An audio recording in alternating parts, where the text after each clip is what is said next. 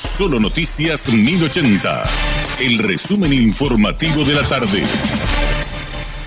Hola, soy Richard Toñanes y este es el resumen informativo de la tarde. El agente fiscal Rubén Moreno explicó a Radio Monumental por qué decidió suspender el entierro de un hombre que habría sido asesinado por presuntos asaltantes y solicitó la realización de la autopsia. Aparentemente la esposa cayó en contradicciones y los médicos que atendieron a la persona herida lo auxiliaron lógicamente, pero no pudieron mantenerlo con vida. El cuchillo que ingresó al cuerpo del individuo fue en forma recta, no se visualizó porque estuvo un momento de defensa por parte del hospicio. Hablamos con los vecinos preguntando si decía la hora en que la señora había pedido auxilio y ellos vieron personas extrañas por el lugar, no vieron, coincide todo esto con la cámara del lugar y tampoco se visualizaron personas extrañas así como lo relata la viuda. Y tomando en cuenta todas estas informaciones llegamos a la conclusión de que estando en la casa solamente la viuda, su hija de 16 años que estaba en su cuarto haciendo su trabajo práctico y el señor estando en la cama y el hecho sucedió en la cama, llegamos a la conclusión de que la señora podría ser la autora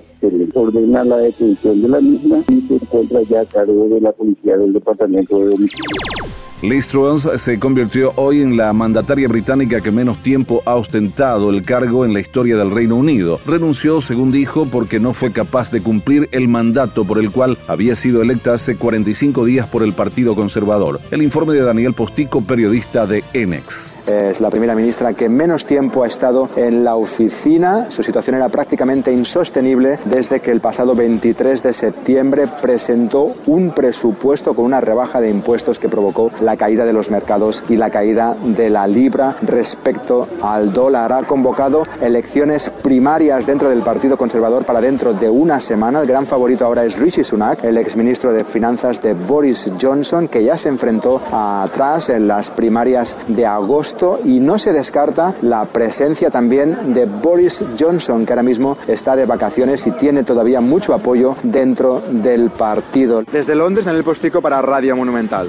El viceministro de Atención Integral a la Salud, Hernán Martínez, explicó que se está investigando a un sanatorio privado que habría adulterado datos para aumentar el monto de pago por los servicios prestados durante la pandemia del COVID-19. El caso fue comunicado al Ministerio Público. También ya fue comunicado a la Superintendencia de Salud y aclaró que hasta este momento solo un sanatorio fue detectado con las irregularidades.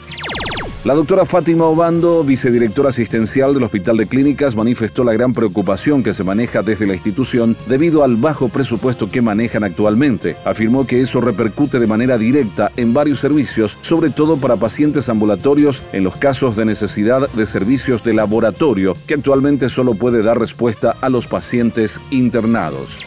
Suman más de 50 las viviendas destechadas luego del temporal que afecta desde ayer a la ciudad de San Ignacio en el departamento de Misiones, donde dejó al menos 100 familias afectadas. Otros daños se registraron también en las localidades de Santa Rosa y San Antonio a causa de las fuertes tormentas. El ministro de Educación Nicolás Zárate afirmó que el ingeniero Miguel Ortigosa, pastor y representante del sector de padres en el Comité Estratégico del Plan de Transformación Educativa, está engañando a las personas con falsos argumentos sobre el plan educativo. Grupos pro vida y pro familia coparon las calles esta jornada en repudio al documento y para exigir la remoción de toda la cúpula de la cartera estatal. Este fue nuestro resumen informativo, te esperamos en una próxima entrega.